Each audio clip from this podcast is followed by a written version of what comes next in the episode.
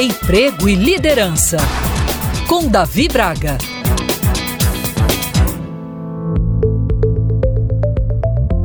É muito importante ter sempre atenção ao modo como nos conectamos com as mais variadas pessoas. E isso é válido tanto para o âmbito pessoal quanto para o profissional. É o que chamamos de network ou rede de contatos, porque uma coisa é certa: sempre precisaremos de outras pessoas para tudo na nossa vida. E é praticamente impossível estar sozinho em todos os momentos. Dentro das empresas não é diferente. Ninguém trabalha em ilhas, ou seja, como lobos solitários na entrega das próprias demandas. E cada vez mais é valorizado no ambiente corporativo o tão falado espírito colaborativo. E aqueles que sabem criar sinergia com os diferentes tipos de públicos têm chance maior de êxito profissional. Estabelecer relacionamentos não é simples nem fácil. Exige bom senso, especialmente para entender que tudo é uma moeda de troca. Respeitamos porque queremos ser respeitados. Amamos porque queremos ser amados. Assim é a nossa vida. E nada melhor do que a genuidade das relações, não é verdade?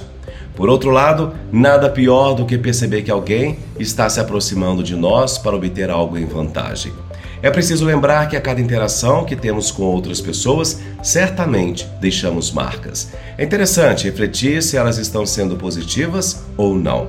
Construir bons relacionamentos de maneira profícua e duradoura é vital para garantir relações saudáveis. Em um mundo com distâncias cada vez menores, onde parece que todos se conhecem, nossa credibilidade não pode ser jamais estremecida.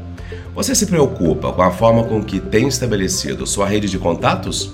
Busca, dentro do possível, manter a comunicação com a maior parte das pessoas?